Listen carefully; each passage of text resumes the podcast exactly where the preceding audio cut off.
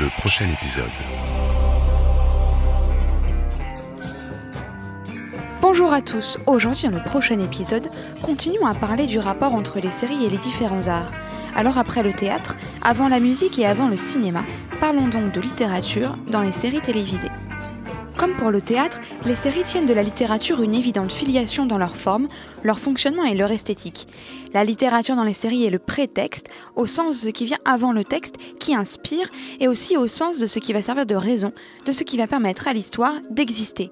Et dans la série plus qu'au cinéma, c'est le script qui compte, si bien que le scénariste est l'auteur principal de la série.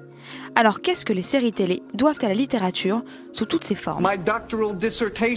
It's here. Yeah, right. It's right down here in the biggest library in the university. Wow, that's actually pretty cool. Yeah. Oh, um, there's also a book here by a woman named Wendy Vagina. what is that?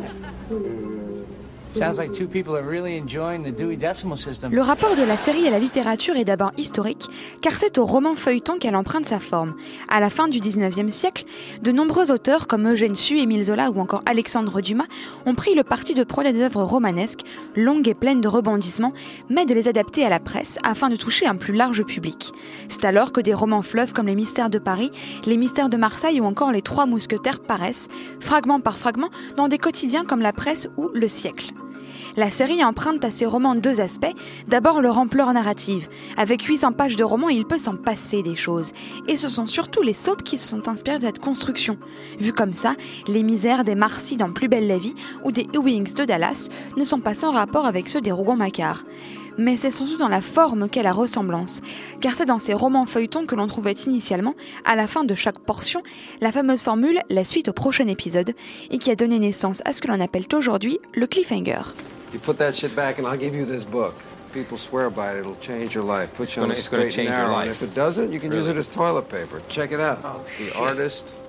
Si la télévision a beaucoup à voir avec la littérature, c'est aussi parce qu'elle épuise largement.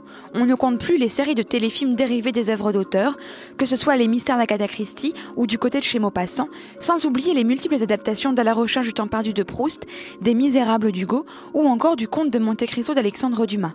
Dans les séries à proprement parler, les exemples d'adaptations plus ou moins détournées sont innombrables. Elles peuvent être fidèles, comme dans la récente de 14 ou l'italienne Gomorra, déclinées sous toutes ses formes dans Grimm ou Once Upon a Time, et de moins en moins fidèles aux grandes dames des puristes, dans Gossip Girl par exemple, et surtout dans la désormais incontournable Game of Thrones. Now I am quietly waiting for the catastrophe of my personality to seem beautiful again, and interesting, and modern.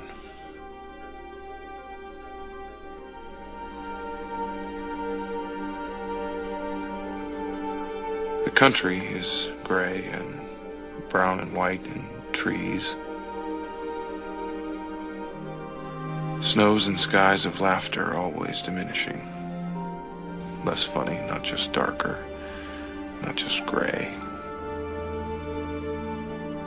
It may be the coldest day of the year. What does he think of that? I mean, what do I?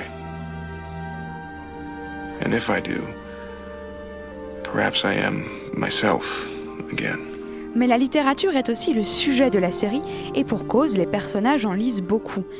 Des romans coquins dans Friends, des livres de magie dans Buffy contre les vampires, et à peu près tout et n'importe quoi pour les enfants précoces de Malcolm et The Middle.